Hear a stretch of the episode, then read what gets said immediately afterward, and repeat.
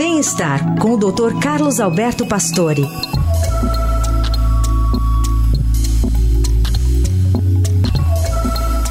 Qual que é o melhor tipo de exercício para pacientes com hipertensão? O Dr. Pastore nos conta hoje. Bom dia, doutor. Bom dia, Carol. Bom dia, Heisen. Bom dia, ouvintes.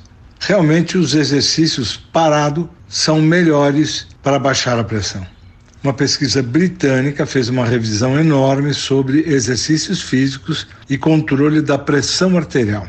A publicação na revista British Journal of Sports Medicine mostrou que os pesquisadores revisaram 270 estudos que foram feitos nos últimos 20 anos. Após esse trabalho de revisão dos estudos, eles concluíram que realizar contração muscular parado diminui a pressão arterial mais que os exercícios aeróbios. Os exercícios de agachamento, trabalho de força com as mãos, antebraços e braços, isto é, exercícios isométricos, conseguiram reduzir consideravelmente a pressão sistólica e diastólica. A pressão sistólica, o máxima, está relacionada com a saída de sangue do coração para o corpo, e a pressão diastólica, ou mínima, ocorre quando o coração relaxa.